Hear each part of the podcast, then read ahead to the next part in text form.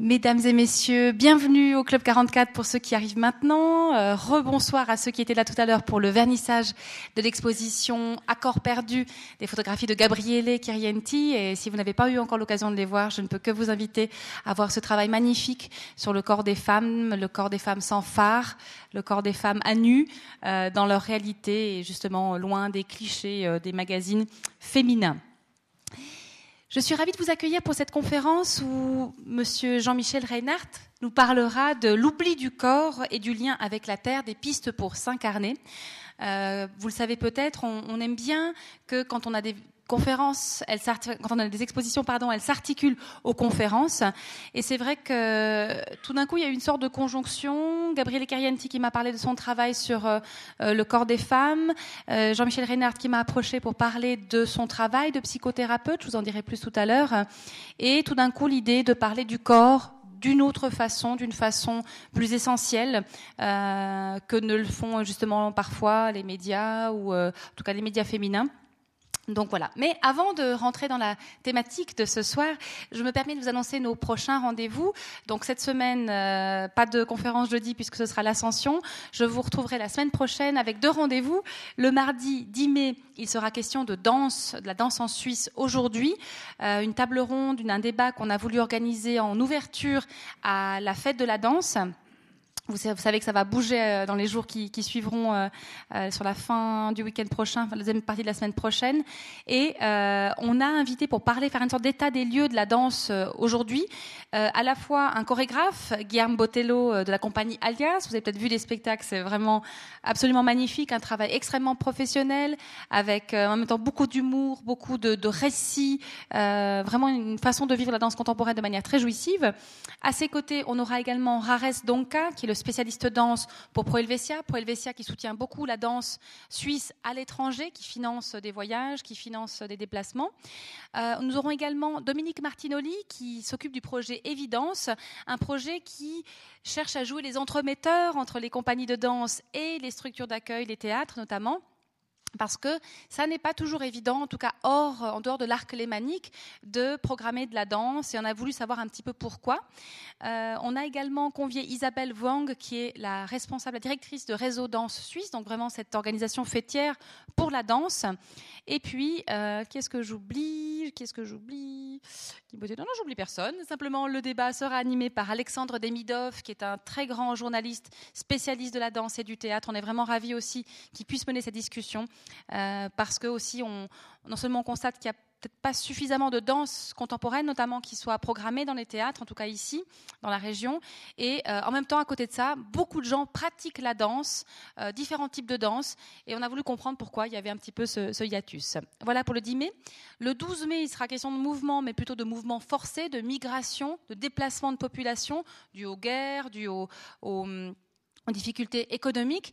Et pour en parler, nous aurons le plaisir d'accueillir Beat von Deniken, qui est euh, directeur d'un programme donc, pour la Croix-Rouge suisse euh, et qui va nous parler justement de la migration aussi, dans tout le cycle, j'ai envie de dire, tout le cycle de vie de la migration, du pays de départ, le pays de transit et le pays d'arrivée. Donc voilà, on va le publier encore là. Euh, donc voilà, là aussi une conférence euh, qu'on se réjouit d'accueillir. J'ai évoqué tout à l'heure évidemment l'exposition de photographie de Gabriele Kirianti que nous venons de vernir. Voilà pour les informations euh, à venir, les activités à venir. J'en viens maintenant à cette problématique, on l'a on dit, le corps des femmes, un retour un petit peu à une relation essentielle au corps, parce que dans le fond, on est encore, dans notre culture occidentale du moins, beaucoup dans un, une vision du corps, ou enfin une vision de l'être humain avec deux entités séparées, l'esprit d'un côté, le corps de l'autre, une vision un peu cartésienne de Descartes.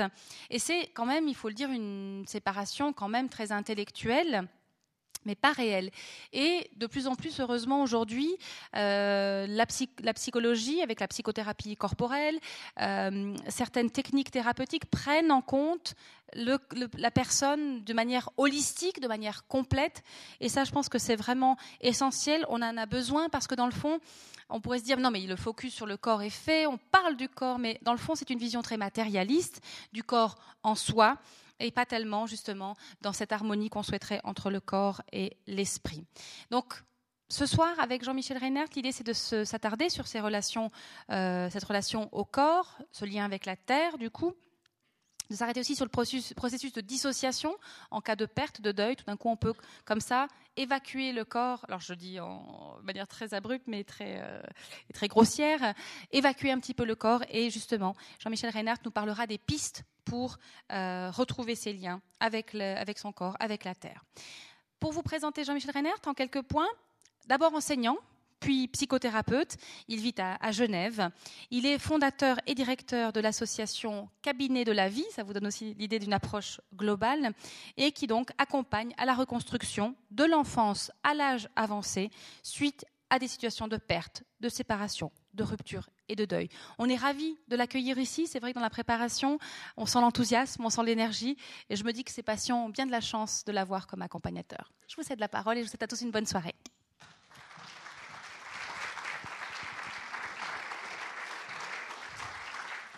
Voilà, je vous, je vous remercie beaucoup. Euh, mesdames et messieurs, je suis vraiment ravi d'être ici à La Chaux-de-Fonds. Je remercie euh, Marie-Thérèse Bonadonna de m'avoir si aimablement invité, accueilli et présenté maintenant. Et donc, nous allons euh, nous, nous diriger vers ce sujet. C'est un sujet, à vrai dire, quand même, qui est fin, qui est complexe, qui est qui est sensible et vous allez voir que par un peu par tournoiement, par euh, tournoiement hélicoïdal, on va arriver à, ce qui est euh, au centre, c'est effectivement les pistes pour s'incarner. Mais d'abord, un coup d'œil euh, sur le plan. Voilà. Alors, euh, tout d'abord, j'aborderai le, contexte en fait social, la situation que j'appelle paradoxale du contexte en fait euh, qui est celui de nos sociétés euh, occidentales, mais pas seulement, aussi les, les sociétés d'une façon plus générale, les sociétés à haut développement, et également, de plus en plus, euh, ce phénomène devient très fréquent dans les sociétés, dans les, sociétés euh, émergentes, les pays émergents. Et donc, euh, après, après ce, raccourci, je me permettrai de, de vous proposer d'entrer en fait dans, dans une perspective historique et de se poser la question, mais est-ce que la situation que nous vivons aujourd'hui a toujours été comme ça?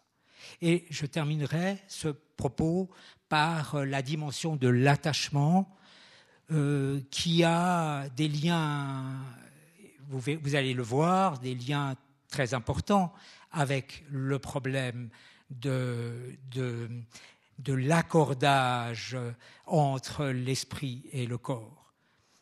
Dans la deuxième partie, j'aborderai d'abord quelque chose d'un peu théorique qui est issu des thérapies cognitivo-comportementales et qui permet par, un, par, un, par, une, vue schématique en fait de comprendre, de bien comprendre les enjeux dans les thérapies à la fois corporelles et les thérapies de l'esprit, suivi de, quelques, de deux présentations de cas cliniques de de mes patients, il s'agit de patientes, et euh, je terminerai avec, euh, euh, d'une façon plus générale, avec ce qui peut soutenir mon travail, quels sont les, les, grands moments, et aussi au niveau sociétal, qu'est-ce qu'on peut envisager, avec des limites bien entendu, pour mieux s'enraciner.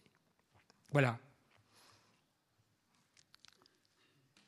Donc, euh, comme euh, mise en train ou mise en bouche, on a trois, trois images. Euh, l'oubli du corps, et j'ai choisi de la, représenter par cette fillette. Elle a, elle a 10 ans, c'est dans le, dans le sud des États-Unis, et elle est piégée par une situation sans aucun doute qui doit, qui la dépasse et dans le sens où euh, euh, c'est du travail d'enfant. euh, c'est la précarité de, cette époque et elle, est piégée par ce monde des, machines, la deuxième révolution technologique, n'est-ce pas, les, les, machines électriques, et elle est à haut risque, à haut risque de maltraitance, à haut risque d'abus. Donc c'est ce qui va donner juste l'image de l'oubli du corps. À droite, à droite, nous avons une autre forme de fragilité. Il s'agit en fait dans tout son éclat de la personne, enfin de, la, cour de de la cour de Louis XV et ces personnes, je crois que c'est les, on appelait ça, sauf erreur, les mignons, mais vous me corrigerez si c'est si c'est pas juste, euh, se pavanent et se montrent et se pomponnent. Mais nous allons le voir avec bien plus de détails tout à l'heure, on y revient, comme j'ai dit, c'est fragilité. Et au centre, depuis toujours, depuis nos ancêtres les plus lointains, l'enracinement représenté ici par une tribu d'Amazonie de guerriers. Voilà, un focus maintenant sur plus de détails. L'oubli du corps, il s'agit de situations qui peuvent toutes nous, nous, arriver. En fait, personne n'est euh, indemne de ce potentiel, de ce, risque, je veux dire. Et donc, euh, du jour au lendemain, la, rupture, euh, la mauvaise nouvelle, euh, un choc, un traumatisme, n'est-ce pas, peut nous jeter à terre. Après, est-ce qu'on a les ressources pour récupérer? Est-ce qu'on a les ressources pour se réenraciner? Euh, La question est parfois ouverte. J'ai ajouté aussi la maladie, quand on pense à la maladie au long cours, la maladie chronique, très souvent, le corps se désintègre, il n'est plus intégré avec soi. Et quand la personne souffre, et souffre beaucoup, elle s'évade de son corps, elle ne le veut plus. La même chose avec la dépression, la précarité, c'est plus rampant, c'est plus progressif. Et je, reparlerai du vieillissement. Sur la droite, sous obsession du corps, nous avons des situations qui sont, comme je disais, de grande fragilité.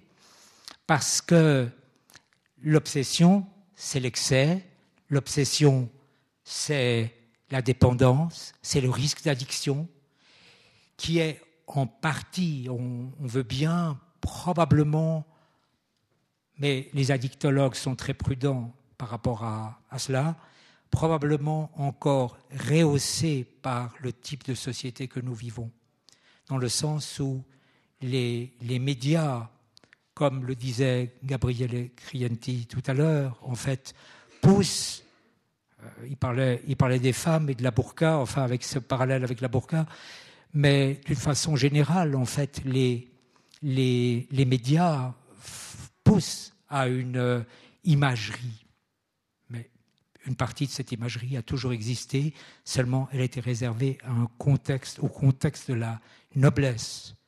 Prenez les images de, Crète, du, musée de, Mykonos, je crois. Euh, c'est très frappant de voir euh, l'apparat de, de, la cour de Knossos, n'est-ce pas, par exemple. Euh, voilà, donc tout ce qui est poussé. Pourquoi la vieillesse Le vieillissement, c'est souvent euh, et encore un rappel euh, avec le vernissage de tout à l'heure, c'est aussi parfois la peur de vieillir et la, une façon frénétique de gommer l'image de ce vieillissement par beaucoup de moyens. Et quand c'est un peu, ça nous paraît bien normal et, intégré, n'est-ce pas? Mais quand c'est obsédant, euh, il y a des facteurs de risque. Voilà. Et donc, vieillissement, je, reviens, encore sur vieillissement dans Oubli du corps. Euh, peut-être en, un mot seulement, c'est que euh, dans, des maisons, dans des maisons de. J'étais une fois bénévole euh.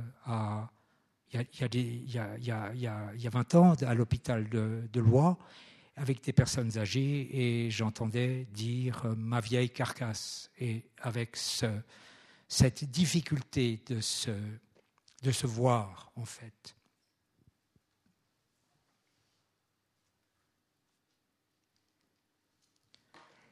Fragilité, fragilité dans le sens aussi où, un peu comme la roue de la fortune, on peut balancer d'une situation à l'autre, puisque dans, dans l'obsession du corps, on a on a ce, problème d'addiction qui se développe en maladie et qui peut subrepticement nous, nous mener à, à l'autre extrême.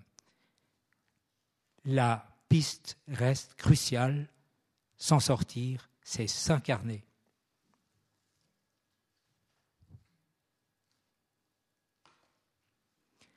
Une perspective dans la représentation du corps, donc à travers l'histoire. Ce chapitre ce, petit chapitre, enfin ce, paragraphe, est quand même important dans le sens où euh, le, le, ça, ça commence, l'image en fait, pardon, nous nous venons, nous descendons, nous le savons tous, des grands singes, qui sont le prototype de l'incarnation, qui euh, est en fait inscrit dans notre patrimoine génétique. J'ai pu m'en rendre compte avec éclat en m'entretenant avec euh, Jörg Hess, un grand primatologue euh, balois qui a travaillé avec Diane Fosset dans les années 80, un homme absolument passionné qui euh, disait à quel point ce, cette incarnation se manifeste également dans, les, eaux.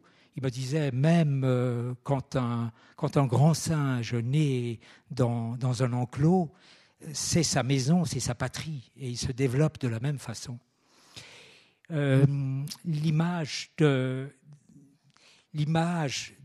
des grands singes et la nôtre à l'origine n'a que comme fonction celle de survivre, de survivre par tous les moyens, pas? Et quand on survit, on n'est pas dans la pensée, on n'est pas dans la tête, on est dans le corps. Par la suite, après la révolution néolithique, se sont mis en place le développement des cultures, croissant fertile, les, cultures, l'apparition des cultures. Et dans les cultures et dans, cette, dans, ces, dans ce contexte de différenciation, le, le, je, voulais juste euh, mettre l'accent sur quelque chose de très intéressant. L'incarnation a, a, a semer une trace profonde, parce que dans, toutes les, épopées, les mythes, les, mythologies, les, hauts faits des, héros, euh, dans les légendes et les contes, bien entendu, on a cet appel de la culture à se réaliser sur Terre ça va plus loin que l'incarnation, ne survit pas nécessairement, on peut aller plus loin dans l'accomplissement de ce qu'on est. Au début, ce n'est pas aussi différencié que maintenant, bien entendu, mais il y a une percée vers ça. Si on pense au prototype des, euh, en, Orient, le, Ramayana ou le Marataba, par exemple, ces personnages, ou bien euh, ici, j'ai représenté euh, l'histoire de de avec Ekidu de, de j'ai un blanc d'un coup, euh, de Gilgamesh, oui, de Gilgamesh. Euh, c'est toujours les hauts faits qui poussaient, bien sûr, les, c'était l'apanage des classes sociales élevées et pas des, marchands et des soldats peut-être, mais pas euh, de l'essentiel du peuple qui n'avait pas ces représentations.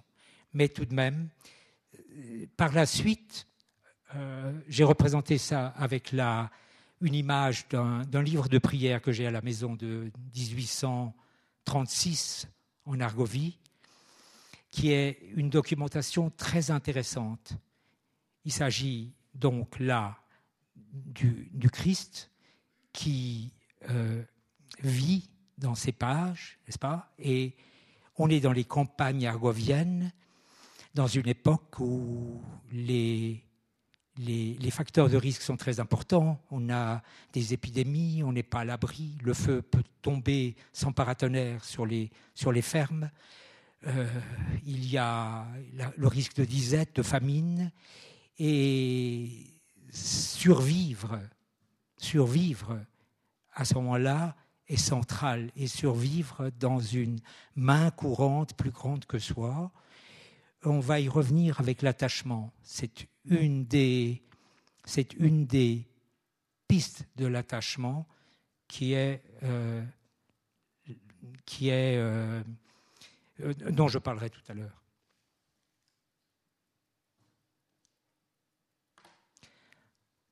Voici un peu un reflet, un reflet un peu alarmiste de notre, de notre époque.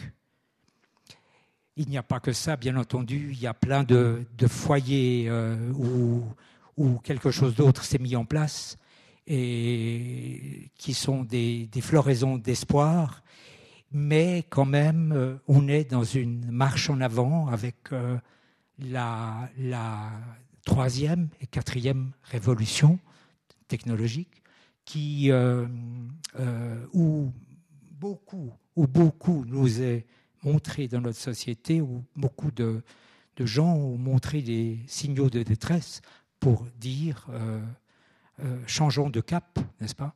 Et ici, on a une représentation de Métropolis en 1927 ou 29 avec euh, ce monde que vous connaissez peut-être, euh, de ces esclaves huilés qui alimentent ces machines infernales, n'est-ce pas?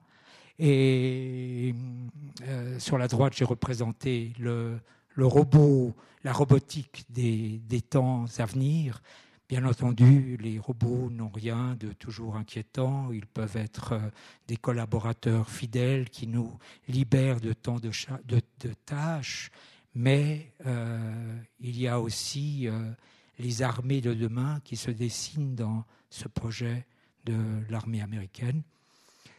Et pour rappel seulement, l'OMS, et c'est pas plus tard qu'il y a un mois, euh, déclare à quel point la dépression est endémique. Et c'est la, la, maladie qui est la maladie qui est la plus handicapante aujourd'hui et la plus fréquente, non seulement dans les pays, euh, dans les pays développés, dans les pays émergents, mais de plus en plus euh, dans les pays, dans les pays pauvres dans les pays pauvres, c'est à la troisième place après, après le sida et les maladies périnatales. C'est très important, la dépression.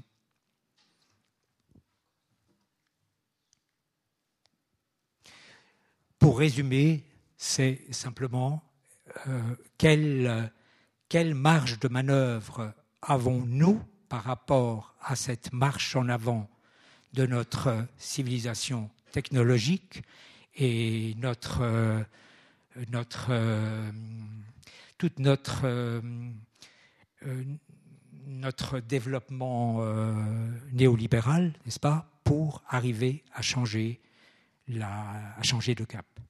et retrouver de l'enracinement. Parce que ce type de société détruit les, liens sécures euh, que, dont, nous aurions, d'une façon générale, tant besoin pour euh, vivre autrement et autrement. En fait, un dernier raccourci, j'ai essayé juste de représenter en trois sens, oubli, enracinement et obsession, par ce petit schéma pour montrer euh, dans l'oubli du corps que ça, ça progresse, n'est-ce pas, ça augmente, l'enracinement diminue et l'obsession ventilée par les, les médias augmente. Arrivons à l'attachement. La théorie de l'attachement, je vais essayer d'être très, très simple, de ne pas faire beaucoup dans, le théorique, mais elle explique quand il s'agit d'un attachement sécure, comme à droite. J'y reviens. Elle explique quand il s'agit d'un attachement sécure à quel point euh, l'attachement sécure, c'est en, en, en puissance un lien entre l'esprit et le corps. On s'occupe de la droite, les, parents sont bienveillants, bien traitants, euh, ils amènent à l'enfant un accès au monde qui est dans la sécurité, l'enfant peut revenir dans le giron de la famille, être euh, accepté, intégré et avancer ainsi vers l'exploration du monde, avec euh, en arrière-pays un lieu, une patrie, un lieu sûr. Alors, pour les, attachmentistes, 62%, un chiffre ventilé par euh, une étude de, de 1900, des années 90 entre de Bartholomew et, euh, Horowitz, qui euh, atteste que dans, toutes les régions du monde, on a cette stabilité. Mais c'est aussi remis en question de plus en plus par d'autres chercheurs dans le domaine de l'attachement. Dans l'attachement insécure, on est à, on est à l'opposé du curseur ici, avec euh, une situation peut-être de maltraitance. On on va pas rentrer dans les détails des trois sous-catégories d'attachement insécure pour euh, rester dans une simplicité, mais l'enfant combat, résiste et euh, a une représentation à risque du monde.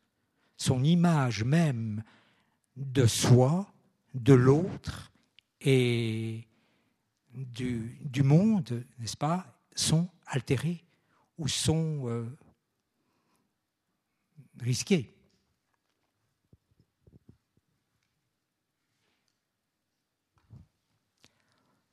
Voilà, on arrive peut-être à la partie cruciale, à, au lien entre l'esprit et le corps. Vous le voyez ici, il s'agit tout d'abord d'un modèle issu des thérapies, comme je disais tout à l'heure, des thérapies cognitivo-comportementales, qui représente euh, d'une façon, en fait, d'une façon que je trouve très probablement une des meilleures façons, il me semble une des meilleures façons de pouvoir représenter ça, la, la relation entre esprit et corps. Quand un, quand un événement, on voit qu'on a deux portes d'entrée, qu'on peut, au niveau d'une thérapie, on peut aborder le corps ou l'esprit d'un côté ou de l'autre. Allons un peu plus loin. Quand un événement se produit, une situation, C'est quelque peu déformé parce qu'il y a eu un petit problème d'informatique et on a dû changer d'appareil. Donc, euh, excusez-moi pour euh, quelques imprécisions dans l'image. Euh, la, la, situation, c'est donc un événement précis. Et à cet événement précis, qui est alimenté par un vécu stable ou instable, comme on l'a vu plus ou moins, bien entendu, avec toute la variation entre les deux, euh, à ce moment-là, on a une euh, pensée automatique qui vient, qui va créer des émotions heureuses ou malheureuses. N'est-ce pas? C'est l'esprit qui cogite et ressent. Ressent d'abord dans, dans, le mind, dans l'esprit, et, ressent des émotions, et ces émotions, si elles sont fortes, font immédiatement écho avec le corps. Hein? La pensée à la joie, à la sécrétion d'endorphines, d'ocytocine, d'un bain d'hormones qui euh, réjouit et transcende la réalité de bonheur. Alors qu'au contraire, la colère, la tristesse, la peur, la honte, la culpabilité, et j'en passe, vont avoir un autre dialogue avec le corps. C'est tout, si, le si dialogue il y a. principe, il y a dialogue. Et ce ressenti mixte entre l'esprit et le corps, quand tout se passe bien, n'est-ce pas, imprime un mode de réaction. Maintenant, quand les choses se passent mal en soi et que la personne est réellement souffrante, elle est très souvent, comme on l'avait vu dans l'oubli du corps, vous vous rappelez avant, elle est très souvent absente à son ressenti. Elle ne sent pas. Donc il n'y a pas que le traumatisme, la dissociation, l'abus, le viol, n'est-ce pas? Il y a d'innombrables autres facteurs. Pour rappel, euh, ça peut être le vieillissement, ça peut être la dépression, ça peut être euh, un deuil, n'est-ce pas? Et la personne est anesthésiée. C'est de nouveau une variable, l'anesthésie. Quand je dis une anesthésie, c'est variable. C'est un absolu quand il s'agit d'un trauma. À ce moment-là, et encore une fois, ça peut tous nous arriver d'un instant à l'autre. Si une météorite s'écrase à 100 mètres d'ici, je pense qu'on sera peut-être un peu dans cet état. Euh, on est euh, anesthésié du corps. Et donc, c'est là où j'ai représenté la coupure, n'est-ce pas? Le, ressenti s'éteint. Au moment où le ressenti s'éteint, ça tourne en rond dans la tête, sans arrêt, sans arrêt, avec une reviviscence de, des événements. On le voit ça, on voit ça. Je vois ça très fréquemment avec, par exemple, avec euh, une situation de, rupture ou de perte euh, dans la vie, où la personne n'est que dans la rumination, le ressassement, et l'accès au corps est fermé. Alors, plus cette coupure est profonde et plus il est important de choisir un accès avec le corps. Pas par le corps, mais avec le corps. C'est très important, le avec, parce que c'est avec la, avec la résonance profonde et progressive, peut-être résonance, c'est pas le mot, avec euh, les, la, la, stimulation la, l'ouverture très très progressive des cinq sens avec euh, la stimulation à des mouvements que l'être souffrant va euh, progressivement va progressivement se réveiller dans son corps. C'est parfois un très long travail. Je vous donnerai, comme je vous l'ai dit tout à l'heure, je vous donnerai deux exemples. Voilà peut-être pour l'essentiel, cette phase.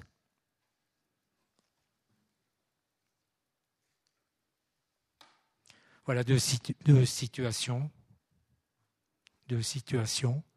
Nous avons, euh, nous avons Emma.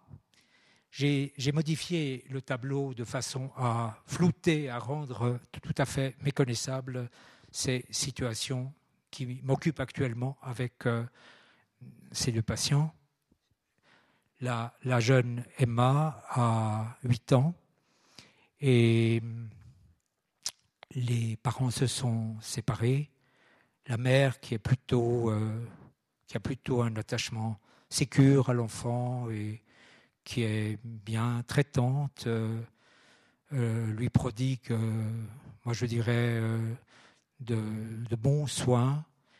Et la fillette, néanmoins, est exposée de façon régulière à son père et vit des événements et des séquences en fait euh, difficiles.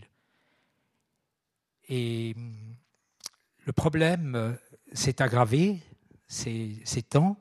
Et il est même question que la garde partagée soit euh, mise en réserve ou soit surveillée par un lieu neutre de rencontre entre le papa et la fillette, mais chaque fois, ou presque, qu'elle le voit, elle est très mal après et elle n'a pas accès ni à ses émotions, ni à son ressenti corporel. Elle ne, c'est comme si elle perdait ses défenses, parce que dans son imaginaire de petite fille, papa a tous les droits, pas? Et quelque part elle voit bien que papa ne va pas très bien et que quelque chose ne tourne pas rond. Mais comme elle se réjouit tellement de le revoir, elle, euh, vu son jeune âge, qui fait que ses réactions restent très binaires, elle n'arrive pas à trouver le, lien, la limite du curseur. Donc, le travail qui est un travail d'entretien, de, de, dialogue, parfois un peu à travers le jeu ou le dessin, va être aussi un travail, à certains moments, entrecoupé d'une approche somatique, d'un travail somatique sur le corps, pour euh, lui, lui permettre d'identifier son ressenti, d'arriver à donner, à se donner des limites, n'est-ce pas? On peut faire un exercice comme ça. Elle est à 5 mètres et je marche vers elle, et c'est à elle de me dire stop pour ne pas se sentir importunée.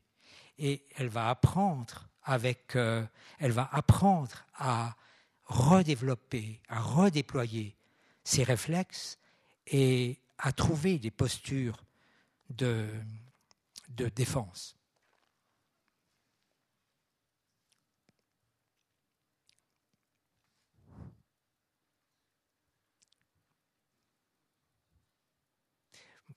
Voilà peut-être pour euh, l'essentiel.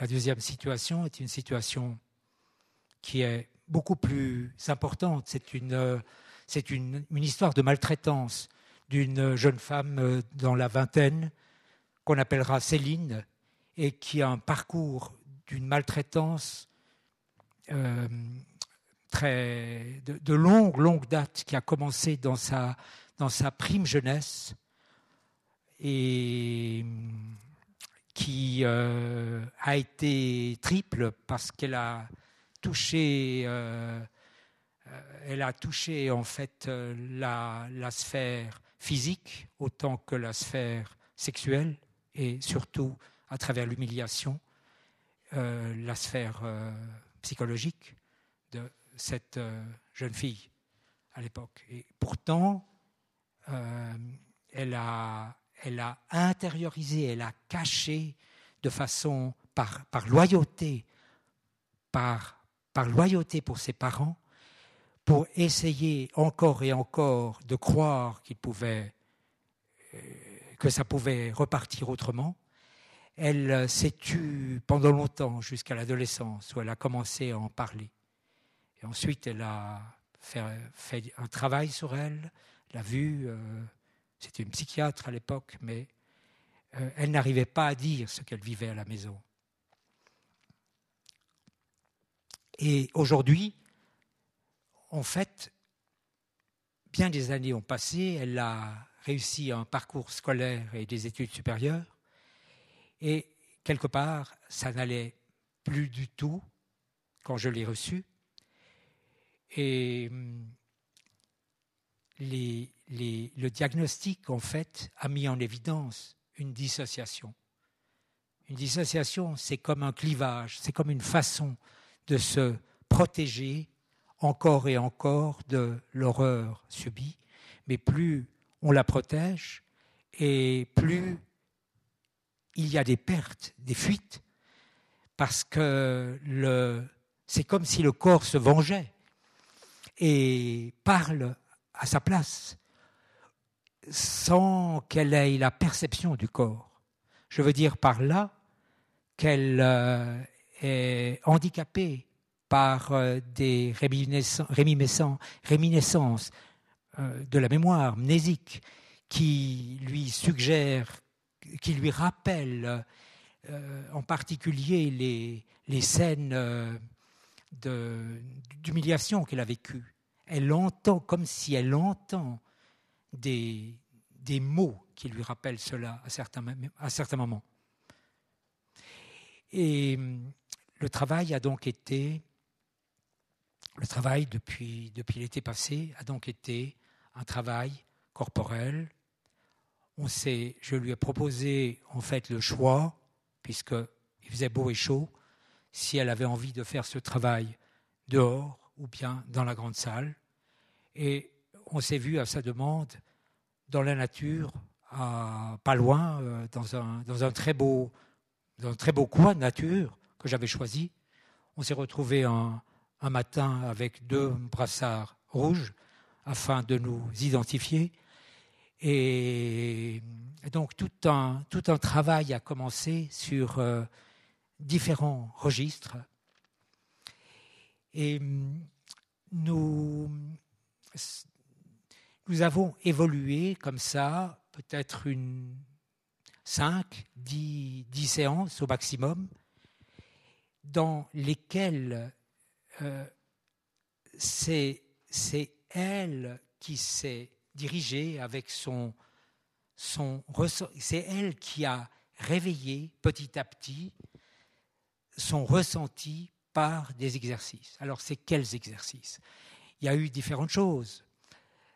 C'est toujours, du pas à pas, c'est toujours de l'imperceptible, c'est toujours euh, un, réveil extrêmement par petites par petite séquences qui permet la prise de conscience du corps. Les exercices pour mieux se protéger, euh, des mouvements décomposés, par exemple, qui lui font, qui lui la font aller dans sa régression, où elle, mime comme si elle est menacée et, et se, se met dans une et se cambre dans une posture fœtale, et ensuite elle a identifié un, animal totem qu'elle aimerait être. Elle a passé petit à petit de la souris à la tigresse et en mimant ces différents moments, de façon lente et décomposée pour arriver à ce grand félin, n'est-ce pas? Ça a été assez intérieurement assez émouvant de voir comment une certaine force vitale corporelle a pu se mettre en place de cette façon. Aujourd'hui, et c'est intéressant aussi, euh, alors qu'elle a fait beaucoup de chemin, les deux dessins, l'un était le dessin en rouge, c'était l'été passé, quand elle disait, grâce à ce schéma que je vous ai montré avant, et, bien d'autres choses, bien sûr, euh, elle, déclarait Je n'ai pas de corps et a dessiné ce corps avec un énorme trou rouge dedans. J'avoue que ça m'a presque ça m'a vraiment bouleversé. Et ce qu'elle fait aujourd'hui, comme dessin, comme représentation, où elle a, euh, des, jambes, elle dit que ce n'est pas encore ses jambes, qu'elle les aimerait longues et, et, avec des pieds, des pieds solides. Mais on y est presque. Et elle a des mains, et elle, a des bras, je veux dire, et elle a des épaules, et dit que ses épaules aujourd'hui sont des épaules solides. Là aussi, c'était tout un travail par oscillation par des allers-retours pour découvrir ses forces et ses fragilités dans le corps. Là où ça faisait mal et là où ça va mieux. Et petit à petit, en, crescendo, le, corps lui revient.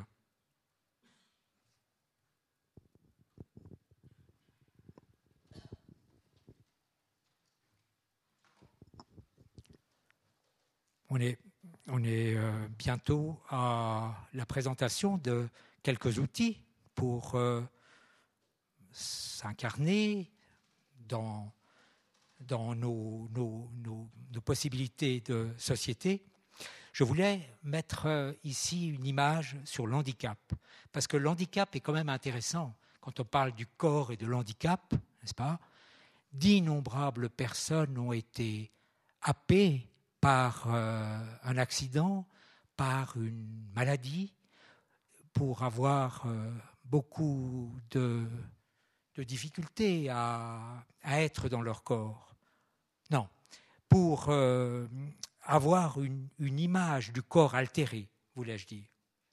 Et je, pense à, je pensais à Wolfgang Schäuble. En fait, excusez-moi, ce qui est très important là-dedans, c'est tout de suite, d'emblée, de dire qu'il ne faut pas oublier, dans des exemples de personnes éloquentes, il ne faut pas oublier qu'il y a certainement des millions de personnes sur Terre qui ont un parcours de résilience et un parcours héroïque pour s'en sortir avec un corps lésé. N'est-ce pas? C'est très important de se rappeler de ça.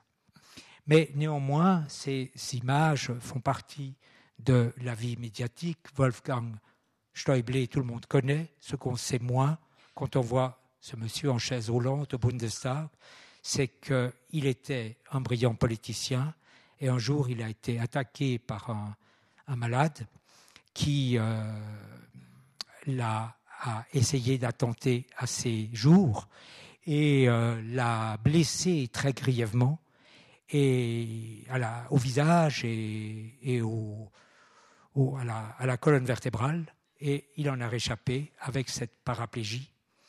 Et vous avez lu dans l'intervalle le texte qui illustre ce courage de renaître et de repartir dans une incarnation réelle dont tout le monde se rend compte euh, euh, aujourd'hui.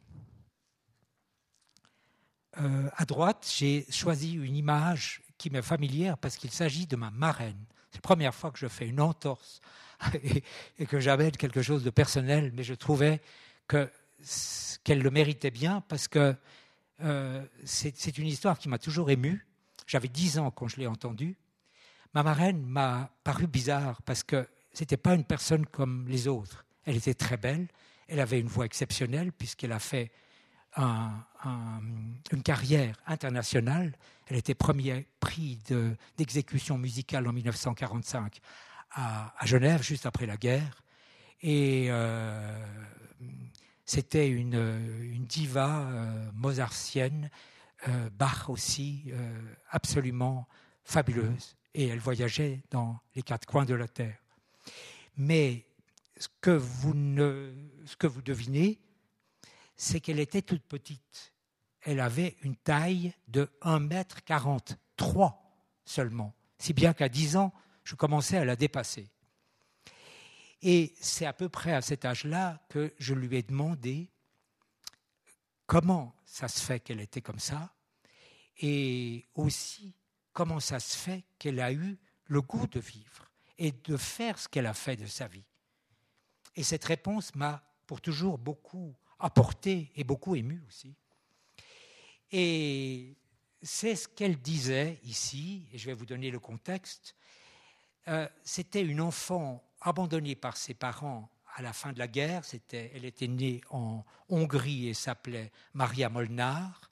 Et les parents n'avaient pas l'argent, ils l'ont abandonnée à, la, l'armée du salut euh, suisse ou la Croix-Rouge suisse, je ne me rappelle plus. Et elle a été recueillie par des paysans en, en, en Turgovie. Et c'est là qu'elle a éprouvé beaucoup de désespoir parce qu'elle était, euh, elle était valet de, ferme, petite valet de ferme, et devait cirer des parquets à l'âge de 6 ans. Elle était scolarisée quand même. Et voyant cette maladie, prenant conscience qu'elle ne grandissait pas, euh, allant à, l'église avec euh, ses parents adoptifs tous les, tous les dimanches, sachant qu'elle avait une très belle voix, à l'école on le disait, elle a vu ces anges musiciens dans son désespoir et voulait s'échapper de son sort et chanter comme eux.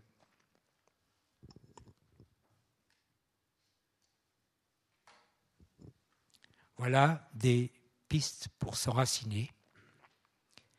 Nous avons ici, nous avons ici, donc euh, à gauche, nous avons en fait j'ai représenté un peu le travail que je fais avec euh, les patients. J'avoue que j'ai surtout, j'ai rarement des hommes dans le travail corporel parce que pour une raison que je ne m'explique pas suffisamment, ils sont plutôt réticents. Et malgré mon incitation à faire un travail sur le, le ressenti corporel et sur le réveiller le corps, euh, c'est quelque chose qui, n'est pas fréquent. Nous avons, nous avons des éléments de sensorimotricité. Euh, il y a des représentations dont je vous ai parlé aussi de, de l'animal totem, mais également euh, crier, pouvoir crier, c'est une prise de contact quand quelqu'un est anéanti par un trauma, par quelque chose qui le met dans l'oubli du corps, crier, chanter, rire, n'est-ce pas, réveille aussi l'essence et l'intérieur, comme une caisse de résonance, réveille l'intérieur de soi. À, à droite, j'ai mis une liste comme ça de différentes disciplines, différentes techniques qui également spirituelles, qui peuvent participer à mieux s'enraciner. Alors, c'est toujours, ça reste toujours très, très fin et très relatif, parce que c'est ce que me disait un ami d'enfance psychiatre aussi par rapport, à, par rapport au yoga, par exemple, au tai chi, n'est-ce pas? Quand on a vécu des choses difficiles, comme une maltraitance crasse, on peut faire, nous pouvons faire 30 ans de yoga, mais ça ne va, pas, va pas permettre de dépasser la problématique. Ce sera comme... Euh, des améliorations et un effondrement. Et donc, euh, tout ça est, quand même relatif. Mais ça fait beaucoup de bien de faire du mindfulness, vous savez, c'est quelque chose qui aujourd'hui est très à la mode, qui vient de la tradition bouddhique et antérieurement aussi du yoga, et qui permet d'être dans l'instant présent, de, de, se connecter à soi, de, de, lâcher prise en quelque sorte et d'être euh, profondément en, en, relation avec un, tout qui est, son intériorité et dont le corps appartient. J'ai mis aussi du mouvement. Faire de la randonnée, c'est être en contemplation. C'est autre chose que la, la course à pied pour la compétition, par exemple. C'est d'ailleurs très bien. Enfin, moi, j'ai couru beaucoup. Mais euh, être connecter ou se reconnecter passe par quelque chose qui est plus contemplatif. Pour les enfants, on fait beaucoup de choses conviennent aux enfants aussi, n'est-ce pas? La découverte de la nature, la randonnée, vous voyez vous-même, par exemple s'initier, s'initier aux propulseurs ou aux dinosaures, c'est aussi toute une histoire qui, qui, euh, rappelle, qui, va vers l'essence de soi, vers euh, la survie, vers euh, quelque chose euh, de cet ordre. Mais encore faut-il que le contexte, que le lien soit... c'est un ensemble qui incarne. Tout à la fin, j'ai mis des valeurs, la foi aussi, le chemin de, foi dans toutes les religions du monde, n'est-ce pas? Tant que c'est modéré, bienveillant et bien traitant, c'est très important, et pas euh, absolu et fanatique, euh, est une ouverture sensible à euh, se réaliser dans la main de quelque chose de plus grand que soi, ou dans l'esprit de quelque chose de plus grand que soi ça repose aussi sur des travaux de l'attachement. Juste encore une parenthèse là-dessus parce que c'est très précieux. Ça repose sur des travaux concernant l'attachement. Et John Bowlby, le, créateur de la théorie de l'attachement, déjà en parlait. Il parlait de, des Harrogate attachments, des attachements de substitution qui permettent de gagner une terre sécure. Et combien j'ai entendu aussi un exemple d'une dame qui était euh, au grand orphelinat de Fribourg et qui me disait mais à quel point la, la, la foi lui a permis d'avoir un éducateur et une famille alors qu'elle n'avait rien. Donc, s'accomplir. Alors, s'accomplir dans quelque chose de plus grand que soi, s'accomplir à travers des valeurs, n'est-ce pas, c'est euh, aussi s'enraciner.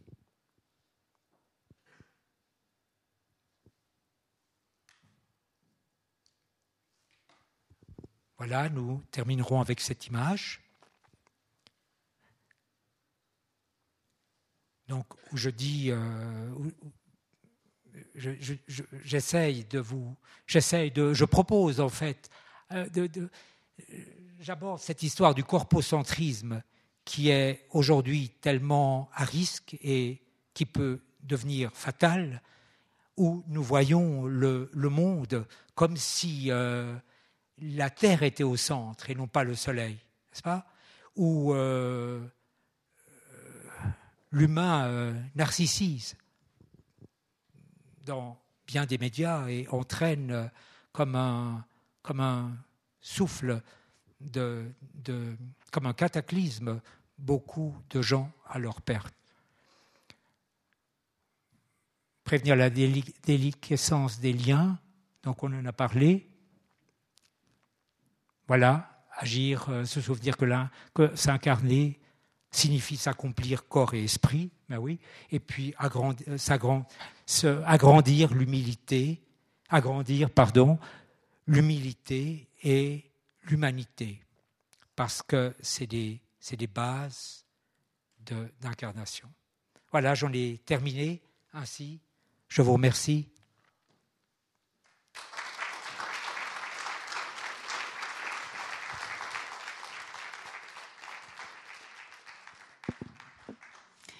Merci à Jean-Michel Reinert pour cette incursion dans le monde du corps et, de, de l'ancrage à la terre. Donc voilà, la parole est à vous si vous avez des questions, approfondir certains aspects. on va commencer. Une question au fond.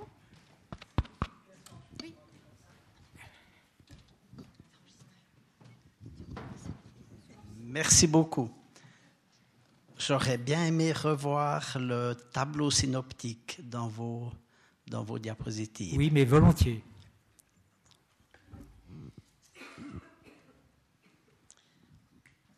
Qui était. Euh, oui, oui, oui. Voilà. Non Là. Oui, merci.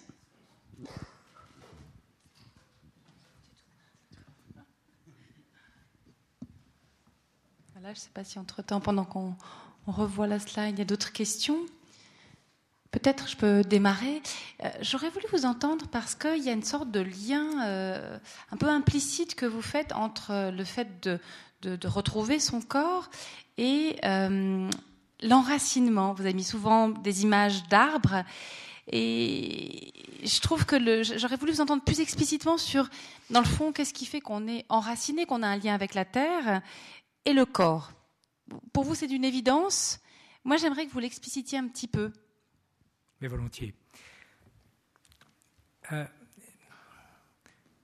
pour faire simple, mais ce serait intéressant d'ouvrir le débat, moi je dirais, quand on parvient à s'incarner, quand on parvient à s'incarner, on s'enracine. On ne peut pas être incarné sans l'importance du sol qui nous soutient et qui nous nourrit.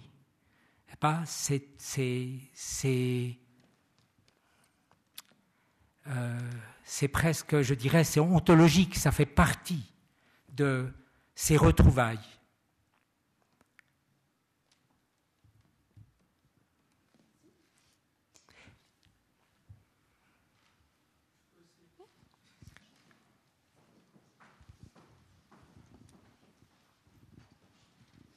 Merci.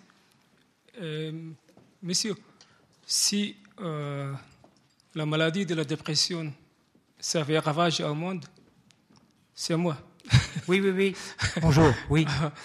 Est-ce qu'on peut dire que la remède, par exemple, les médicaments qu'on le propose ne sont pas adaptés à comment dire la, ce problème Attendez, pas, je ne crois pas que je vous ai bien compris. Vous voulez dire S'il y a euh, ce problème de la dépression, oui. qui ça vient plus en plus aujourd'hui euh, au monde, oui. Et, comment dire, on ne peut pas dire aussi que la remède, comment dire, euh, les psychologues ou les psychiatres, oui. ce qu'ils proposent n'est pas adapté à la solution de ce problème. On peut l'interpréter. Hmm. Monsieur, je crois, demande dans, dans le fond si, euh, avec la, psychothérapie, je dirais, traditionnelle ou la psychiatrie, est-ce que ce ne sont pas ces solutions-là, d'après vous, ne suffisent pas à soigner les dépressions Par le travail uniquement sur le, verbe?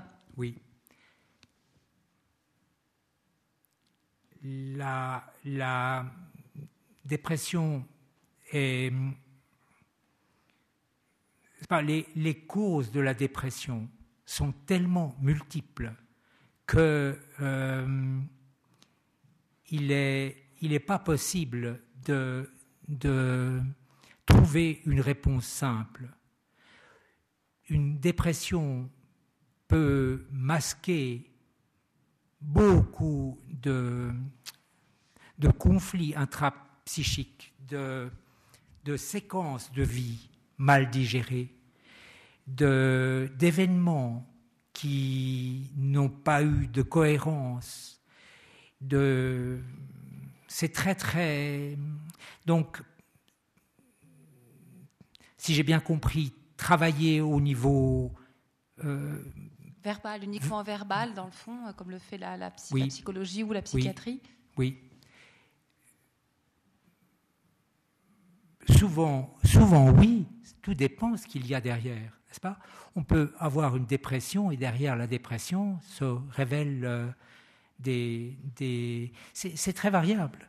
Une dépression, par exemple, euh, une dépression peut cacher un traumatisme, peut cacher une maltraitance, peut cacher euh, des, comme je disais, des troubles divers qui parfois ont une résolution dans une approche corporelle ou également corporelle. Peut-être dans le prolongement de la question de monsieur, euh, si quelqu'un subit, entre guillemets, uniquement des maltraitances psychiques, est-ce qu'il va y avoir aussi une répercussion sur le corps? Est-ce qu'on risque aussi euh, de retrouver chez la personne une dissociation euh, entre corps et, esprit, même s'il n'y a pas, entre guillemets, d'atteinte physique? Oui. oui. parce que une, une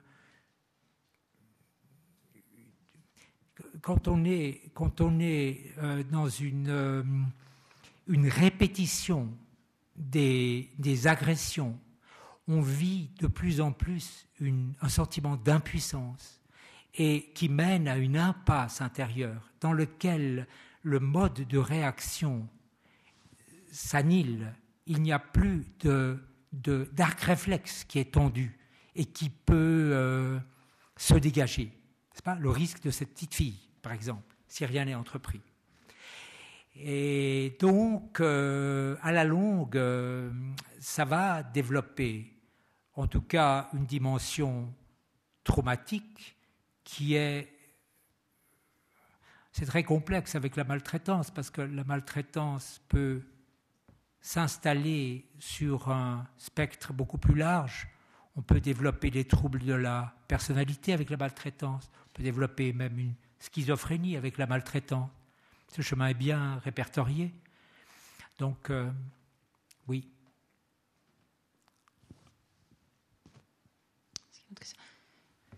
J'aurais une question.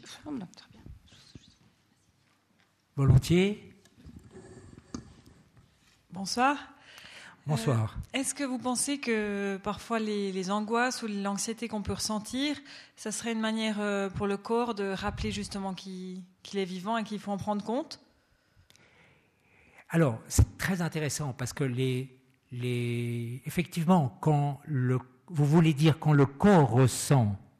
C'est comme parfois, si on n'écoute pas son corps, lui-même nous parle, nous impose quelque chose comme une angoisse ou une émotion forte pour nous montrer qu'il est, qu'il existe. Enfin, est-ce que ce serait une manière pour le corps de nous montrer qu'il, qu'il existe et il faut en, prendre peut-être euh, plus compte? Oui, je pense que c'est, important d'avoir, n'est-ce pas, dans l'idéal, dans l'idéal, nous devrions ou nous, nous aurions intérêt à avoir toujours en, en nous une, euh, une sorte de chemin liquéfié pour rester un en toutes circonstances, c'est-à-dire entre l'esprit et le corps, et ne pas se diviser. Mais on sait que dès que le choc est trop important, le, le corps file. Ça, on le sait. Par exemple, j'ai entendu un, témoignage euh, dans un, dans un film très bien documenté sur euh, l'effondrement des, tours à New York et une jeune femme qui a, été, euh, qui a vécu un stress post-traumatique très important entendait, elle était au 60e et quelques étage, elle entendait ses collègues, elle avait déjà vécu quelque chose dans les années 80 où il y avait une, une alerte qui était pour elle un stress en tout cas très important. Et quand l'événement du 11 septembre a eu lieu, euh, elle a vu cette boule de feu, elle a entendu trembler, elle a vu l'immeuble trembler, enfin elle a vu et intégré l'immeuble qui tremblait sur ses bases, et immédiatement elle a été tétanisée, mais au point où euh, il n'y a plus, n'est-ce pas, c'est comme chez les, les, les, les, vertébrés, chez tous les vertébrés, les, insectes, les, scarabées par exemple aussi, quand le choc est trop fort, le, le corps soit... Euh, quand le choc n'est pas très fort, le corps peut fuir ou attaquer. quand le choc est très très fort, le corps est tétanisé. Un sentiment de, de impossibilité de bouger. Et tout le monde criait, quelqu'un criait Get out, get out. Et, elle euh, disait Je voyais, je voyais, mais rien d'autre. C'est l'état de sidération qu'on connaît très souvent. Et donc, voyez la fragilité humaine. Donc, très très vite, là c'est un exemple évidemment euh, euh, des, plus, importants, mais euh, ça montre à quel point nous sommes sujets, dans, bien des cas, nous tous, de, nous couper du corps. Parfois, excusez-moi, juste encore une chose. Parfois, c'est très protecteur, n'est-ce pas? Dans un accident, par exemple,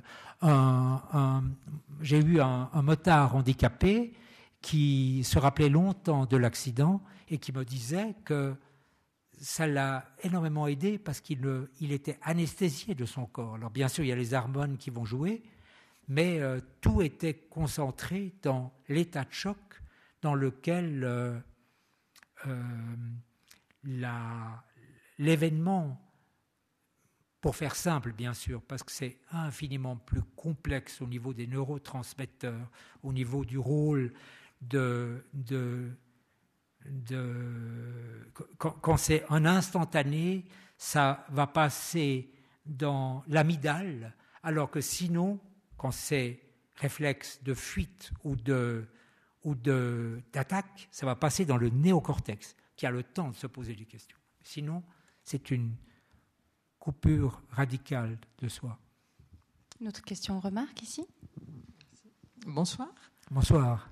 Euh, est-ce que par hasard vous conseillez à vos, vous conseillez à vos patientes de passer aussi par les massages plutôt que faire du tout verbal pour éventuellement se reconnecter ou se réveiller, si on peut, ou réveiller le corps? Alors, de nouveau, une question, une réponse différenciée. Tout dépend quand. Quand il s'agit de traumatisme, c'est tout à fait déconseillé. Quand c'est pour euh, mieux, pour, euh, se faire du bien après un événement douloureux, euh, un deuil, une, je ne sais pas, euh, perte, enfin, mais mon domaine, perte d'emploi, euh, perte de la santé, euh, rupture, n'est-ce pas? À ce moment-là, c'est tout à fait indiqué, parce que c'est, c'est du baume, c'est un moment privilégié avec soi et son, et son corps. Et donc, c'est très important. Oui. Pour activer une réaction, peut-être?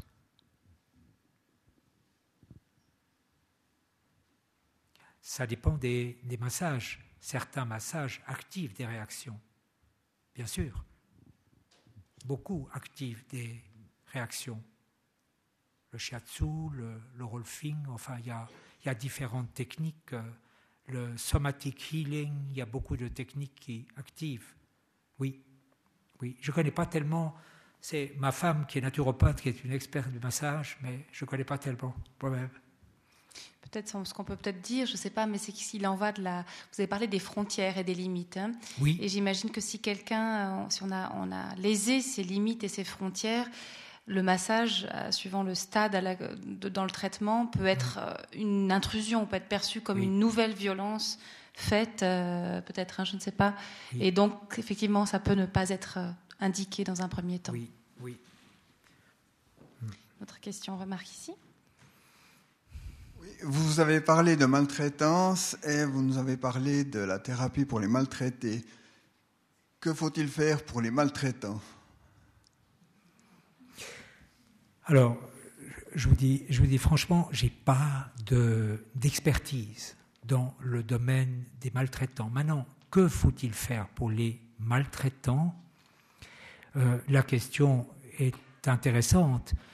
Euh, certains maltraitants souffrent de, des émotions qui en résultent, n'est-ce pas, et se remettent en question. D'autres, et c'est le chemin le plus fréquent malheureusement et le plus simple, c'est de mettre la, d'inverser en fait le processus et de mettre, de mettre euh, le, le, le, coupable en fait, d'inverser la place entre le, la victime et le bourreau, hein, comme on le voit euh, souvent dans, des événements de société, de, des, des, empoignades dans le trafic routier, par exemple, où c'est le fautif qui est chargé. Pardon, c'est le, c'est le, c'est la victime qui est encore chargée par euh, le coupable. Vous voyez ce que je veux dire? Hmm. Peut-être parce que les coupables ont eu aussi leur part de victime, parfois dans certains parcours de vie aussi. Oui, hein. oui, oui c'est juste. Oh, oui. Question juste, juste là.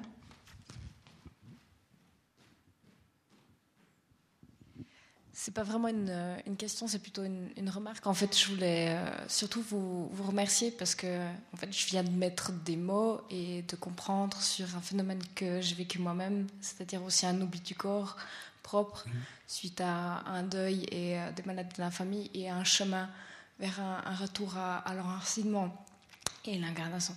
Désolée. et euh, voilà, je voulais vous remercier parce que je l'ai fait un peu seul ce, ce chemin et quand euh, on, au début on ne se rend pas toujours compte qu'il y a une séparation et un oubli du corps et, quand on y revient voilà on, on le constate et, ça me fait du bien aussi de, maintenant mhm. mettre des mots sur ce, ce mhm. processus. Mhm. Je vous remercie. J'aurais une question sur euh, qui est un peu une double question, mais peut-être vous avez évoqué la foi, vous avez évoqué euh, le mindfulness en vous référant au bouddhisme. Mhm. Euh, tout d'un coup, je me rends compte que, cette discipline, la psychothérapie corporelle, mobilise, bon, alors je ne sais pas si c'est votre euh, façon d'envisager cette discipline, mais mobilise des dimensions qu'a priori, même si toute science a ses croyances, mais mobilise des éléments, alors pas du tout scientifiques, si on veut bien. Qu'on s'entende bien, hein, euh, toutes les disciplines euh, ont leur fond de croyance. Euh, mais voilà, ça me surprenait un petit peu. Comment se situe votre discipline par rapport à la science traditionnelle ou la médecine traditionnelle, notamment par cet apport ou cette utilisation ou ces présupposés hein, un peu plus dans le spirituel? Alors, moi, je dis, je dis parfois à mes patients que je ne suis pas ni l'Église ni le centre bouddhique, n'est-ce pas? Euh, il ne s'agit pas de proposer à des gens de faire un, chemin euh, d'enracinement à travers euh, l'église du coin, par exemple, nullement.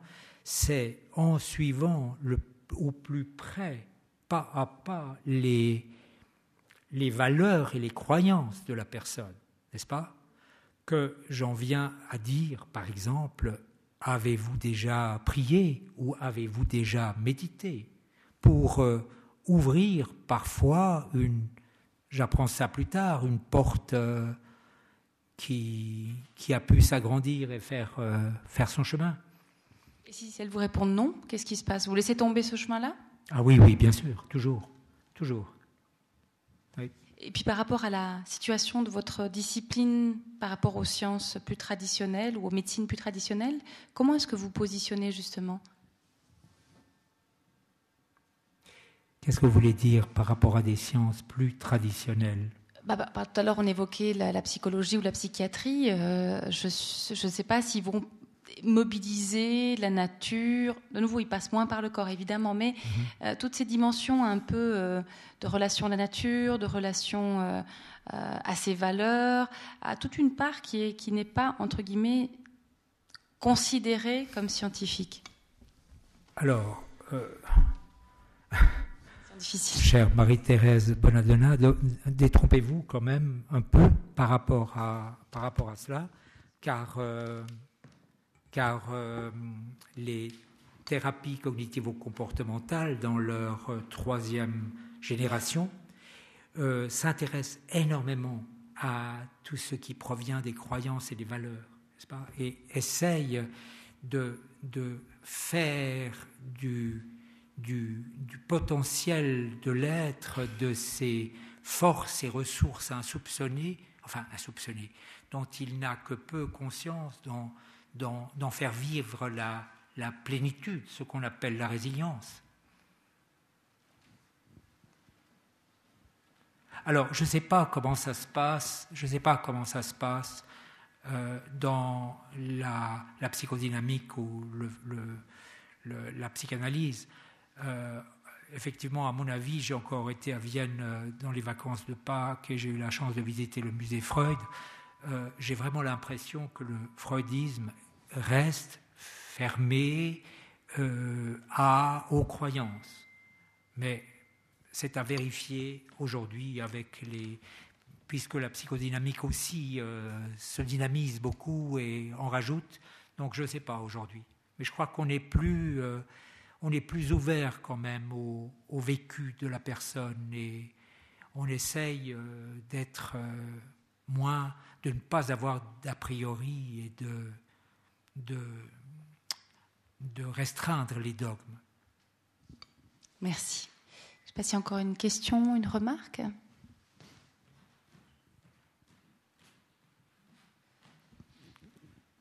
Oui, euh, ça me fait penser beaucoup en fait euh, à l'anthroposophie. Donc l'anthroposophie, Rudolf Schneider, il, essayait quand même de réconcilier le corps et l'esprit, ou pas, pas, le réconcilier, mais de considérer ça comme en fait une seule euh, et même entité dans, sa, théorie, n'est-ce pas? C'est en fait vers quoi on devrait tous tendre quelque part. Mm-hmm. J'ai fréquenté un Rudolf Steiner euh, séminarette près de Stockholm euh, dans, mes jeunes années, quand j'avais 25 ans. Euh, j'étais là trois semaines, beaucoup, je me suis beaucoup enrichi, c'était, absolument fascinant. effectivement, l'approche steinerienne va dans cette alliance entre les deux, c'est, des pionniers. il y a bien des psychologies, enfin, il y a bien des, pas des psychologies, il y a bien des mouvements qui ont, il y a longtemps, cherché, mais des mouvements euh, un peu particuliers qui ont cherché à créer cette unité. Euh, Friedrich Weinreeb, un philosophe zurichois qui, qui est euh, de la pensée judaïque, a écrit des choses absolument fascinantes. Si vous parlez l'allemand, peut-être ça a été traduit. Il a écrit des choses absolument fascinantes sur l'origine de la maladie, par exemple. Absolument fascinantes. Et son mot-clé, c'est devenir un et devenir relié, corps, âme, esprit. Donc l'âme à sa place chez lui. Mais d'être relié, corps, âme, esprit. Donc c'est aussi une... Je pense que ce serait, intéressant d'explorer en fait le, le, de nouveau le mouvement à travers l'histoire, mais euh, quand on pense à des, textes anciens, le Soyez un, je crois que c'est Saint Paul dans sa lettre aux Corinthiens, quelque chose de comme ça, où il dit aussi Soyez un, n'est-ce pas? Alors, le un peut être encore euh, interprété autrement, c'est peut-être soyez un en Christ, donc ce n'est pas là notre propos, du tout. Merci. Est-ce qu'il y a encore des questions, des remarques? Ouais, ouais.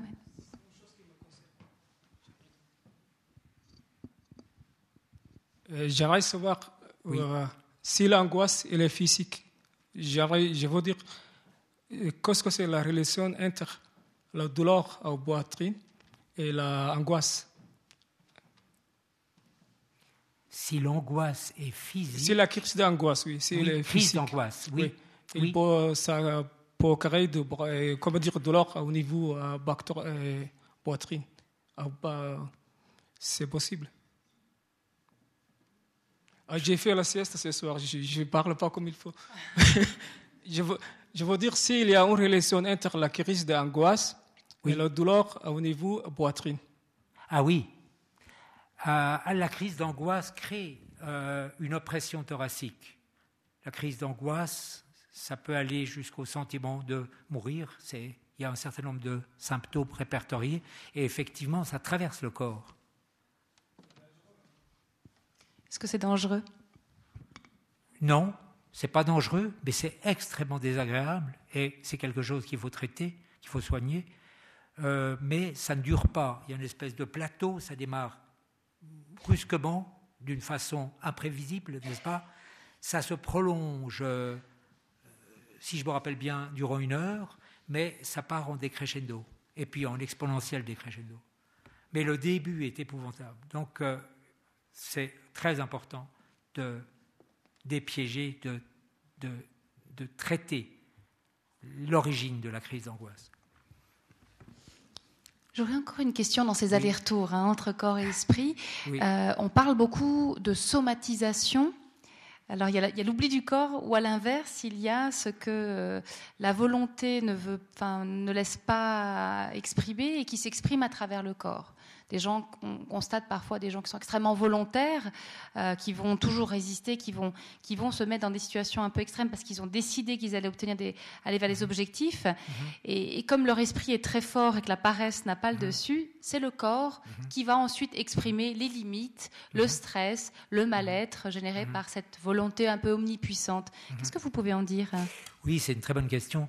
Euh, effectivement, euh, dans l'idéal, mais je pense que ce travers peut nous arriver tous parce que la volonté est aussi un, outil extraordinaire quand on pense à la compétition sportive, n'est-ce pas, à, des choses, des impératifs qu'il faut tenir, à des, des, caps professionnels ou des examens. Euh, c'est quand même, c'est vrai que c'est très important aussi de, de comme dit le langage populaire, de, s'écouter, mais de s'écouter dans ses tripes, dans ses entrailles, et d'en tenir compte, et de ne pas aller au-delà. Pour cela, il faut avoir une image d'un corps qui est notre allié, notre, meilleur ami, n'est-ce pas? Et pas cette, euh, ce drôle d'animal, comme me disait une fois quelqu'un. Je lui disais, et votre corps? Ah, ce drôle d'animal c'est très important de, de, développer l'alliance et, et l'estime en fait que nous devons à, à, à, nous dans son entier, dans son intégralité, parce que notre expression, c'est d'abord le corps. Le corps, c'est aussi l'artisan de notre accomplissement, tout accomplissement passe aussi à travers le corps. On l'oublie parfois. Je ne sais pas s'il encore une question, une remarque. Merci pas vraiment une question, mais je voulais juste rebondir parce que pour moi, depuis le début, surtout quand vous parlez, euh, vous avez mentionné l'augmentation des dépressions qui pour vous est en lien avec la perte du sentiment d'incarnation aussi, enfin, si j'ai bien compris.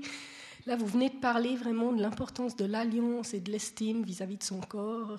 Et moi, je vois un lien quand même avec la, la perte d'alliance et d'estime qu'on a vis-à-vis de la terre qui nous soutient, qui nous nourrit. Mhm. tant que par euh, la mhm. pollution qu'on lui inflige, mhm. l'agriculture intensive qui est très, euh, qui manque totalement de respect, qui voit pas la terre dans son côté nourricier. Et je ne sais pas si pour vous ce lien est aussi euh, paraît plausible ou évident. Oui, c'est une, une, bonne, une très bonne question, très belle question aussi, parce que mais si, je suis en accord avec ce que vous dites, c'est une considération personnelle de la valeur que nous offre la Terre euh, qui, crée cet accordage avec euh, ce que vous dites, je veux dire. Euh, je pense que